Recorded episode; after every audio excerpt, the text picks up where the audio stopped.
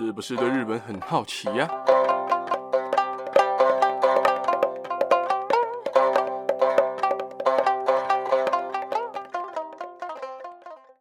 ？Hello，大家好，我是八格阿洛。六月结束了，现在是七月的第一天哦。六月三十号，也就是昨天，其实在日本有个非常大的活动，叫做夏月之福。夏月之福有点像是新年祈福的一个活动，它就是。在每年的六到七月啊，在日本全国各地都会有神社举行一个叫夏月之福的活动，或者是他们会叫夏月祭啊，然后什么穿越茅草环啊，其实这几个讲法都叫做大福。大福就是一个消除人们灾祸、祈祷健康的一个活动，一个祈福仪式吧。每半年都会举行一次，然后在六月底，也就是昨天举行的大福会叫做夏月之福。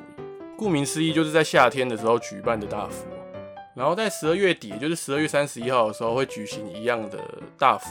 那时候的大福会叫做年月之福，这两个其实是一套的。而我这里稍微介绍一下夏月之福的由来哦。其实这个起源呢，是在我们第一集有提到的日本书纪里面有出现一个主人公叫做苏明将来的故事哦。苏明将来其实是一个穷人，但是他非常热情。有一次，有一个旅人说想来他家住一宿，住一个晚上。然后，其实这个旅人就是须佐之男，也就是日本神话中里面那个须佐之男。而在那个时候，其实有非常多的瘟疫啊，还有一些疾病。而须佐之男就为了报答他，就教他说：“你把茅草环戴在身上，你就可以避免这个灾情，这个疾病。”而苏明将来照做了之后，他也的确像虚佐之男讲的一样，就是避免了这个疾病嘛。而苏明将来到底是谁？我跟大家补充一下，其实苏明将来是一个日本传统神话里面的一个人物的名字，他也是一个神祇啊，也是一个日本的护符的名称。其实，在日本各地的神社啊，会给信众上面写着苏明将来的护符。其实这样的御守啊，会被认为说能够消灾解厄啊，然后去除疾病啊，还有招福的一些功能哦。所以在日本，其实有蛮多的家庭会在家门口挂写着“出名将来子孙家门”的木札，来招福啊、招平安啊，然后消灾解厄、去除疾病。啊，对了，一直讲大福大福，但是好像还没讲到大福的福是哪个福哦？大福不是那个吃的大福，不是那个马蹄的大福。大福的福是左边一个士，然后右边一个拔起来的拔的右边那个部分。接下来来讲讲，就是这个大福是什么时候开始盛行这样的祈福仪式哦。其实，在以前的京都有爆发爆发爆发过很多次的瘟疫哦，尤其在夏天的时候啊，所以有很多的神社会在六月的下旬啊，就陆陆续续在神社大殿的前面啊，或者是鸟居上面架一个用茅草。绑起来做的一个大毛轮，就是一个大圈圈，然后会在六月的最后一天，也就是六月三十号的时候，日本就是在每个月的最后一天会叫会叫做晦日，会就是一个日在一个每，每天的每，叫做晦日，然后举行这个夏月之福，然后就是你穿过去就象征着你可以清除掉你上半年的污秽啊，不论是你那些遇到那些不好的事、不顺心的事情，然后一些不开心的事情。然后你就可以清除掉那些污秽，然后你可以向神明祈求说，你接下来的半年，就是接下来的下半年，你就可以平平安安的，然后不要遇到小人啊，不要遇到一些不顺心的事情。然后这个仪式会怎么进行呢？这个仪式就是不可缺少，就是像我刚刚讲的，用茅草，一定要是茅草编起来，就绑起来的一个茅草环，一个大圈圈。然后呢，你要三次穿过这个茅草环。就是左边进去一次，然后右边进去一次，再左边进去一次，就是走一个八字形，然后这样子你就可以消灾解厄啊，然后保平安呐、啊。而有些神社在这个仪式之外呢，会在做其他的仪式。例如有一个神社，它叫做上贺茂神社，它有一个非常酷的仪式，就是用小人的纸片来消灾解厄。通常在不管哪个国家啦，基本上只要是东方的国家，都会觉得小人就是一个来刺小人啊，然后拿来诅咒啊，拿来杀人啊，干嘛一些比较难听的东西，就是比较一些恶心的东西。但是在这个神社呢，它就是用这个纸片来帮你消灾解厄。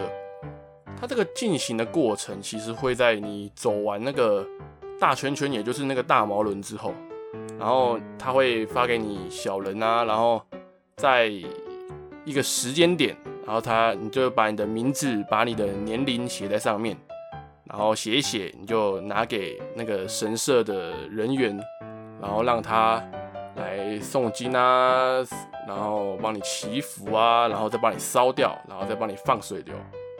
借此来帮你消灾解厄啊，然后散掉一些晦气，你身上的晦气。然后他会在边丢纸人的时候，然后边边吟唱吟咏，应该说咏唱吧，咏唱那个和歌，然后来帮你祈福，来帮你去除那些晦气。那个画面其实蛮壮观的，如果你有兴趣的话，你可以上网查查看那样的影片哦。以上呢，就是日本在六月底的时候，也就是夏季的时候会举行的祈福仪式——夏月之福的仪式过程哦。还有一些在仪式之后还会再多举行的一些小仪式哦。啊，至于为什么没有提到年月之福呢？当然，这些就是年底再讲啦，对吧？啊，如果以后如果你有去日本啊，或者是六月有去日本，或者是十二月底有去日本。都可以去看看这些仪式，然后你也可以去走走那些茅草环。当然了，现在疫情严重哦，大家就待在家，对不对？疫情过了，我们再去看看他们的那些比较特殊的文化。而说完这个夏月之福，我就想到在台湾其实也有类似的祈福活动哦，譬如说在我的家乡台北万华的龙山寺。在每年的过年啊、除夕啊，都会有个弄丁咖的活动，就是你走进去之后呢，右边会有个灯，左边有个灯，然后你从灯脚下走过去，每次只能一个人。从灯脚下走过去的时候，然后你就可以祈福，说你今年的运势想要怎样啊，家里平安啊，健健康康啊，大家健健康康、开开心心，学业进步之类的。然后你再从右边的灯脚出来，然后再从左边的灯脚再进去一次。而右边的灯通常都是求平安的一个总灯，然后我在左边的灯呢，通常会是当年生肖的灯，也就是当年的生肖主灯。现在弄丁卡主要是为了祈求平安啊，祈求健康啊，但是在以前，弄丁卡是女生求小孩的时候会去钻的灯脚。然后在钻灯脚的时候，会有一句俚语叫做“弄丁卡塞懒趴”，就是生儿子。因为以前比较重男轻女嘛，男生比较重要，当然要添丁，在家里添丁啊，对不对？所以弄丁卡塞懒趴。但大家也知道，现在大家比较排斥生小孩，所以弄丁卡就是主要都是祈求平安啊，祈求健康啊。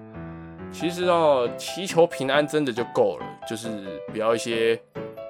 为了什么赚大钱啊，或者是说你要一夜暴富啊，签乐透啊，对不对？签乐透然后来钻个灯脚，说你要祈求，哎、明天中个几百万，这样对不对？